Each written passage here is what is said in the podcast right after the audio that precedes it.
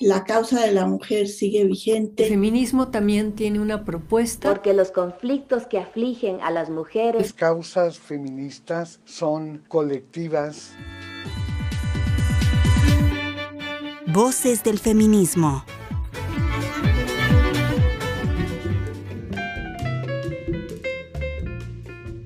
Amalia González Caballero. Nació en Santander de Jiménez, Tamaulipas, en 1898.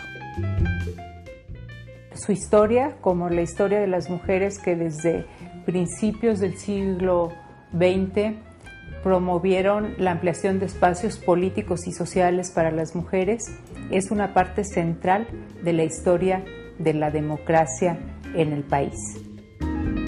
Gabriela Cano historiadora, investigadora y escritora mexicana.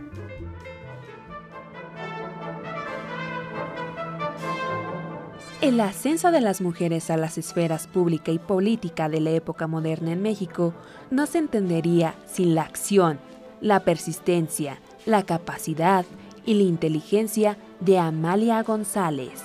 Fue diplomática, política, feminista, escritora, dramaturga y artífice de la reforma constitucional de 1953 que garantizó el voto a las mujeres. Es la primera mujer con poder político real en México.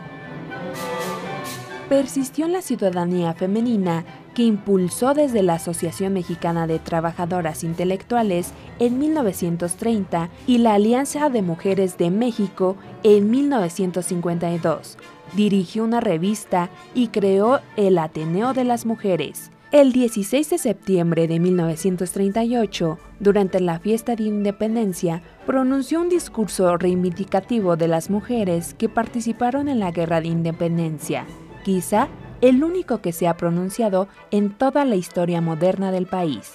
En 1945, Amalia propuso al entonces presidente Manuel Ávila Camacho la creación de una instancia oficial para los asuntos de las mujeres.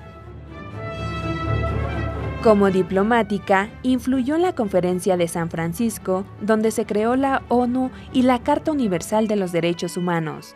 En 1959 fue nombrada subsecretaria de Educación de Asuntos Culturales y así fue la primera mujer en un gabinete sexenal jamás se alejó de las actividades partidarias ni de la función pública o del trabajo diplomático y pudo presenciar el nacimiento del nuevo feminismo.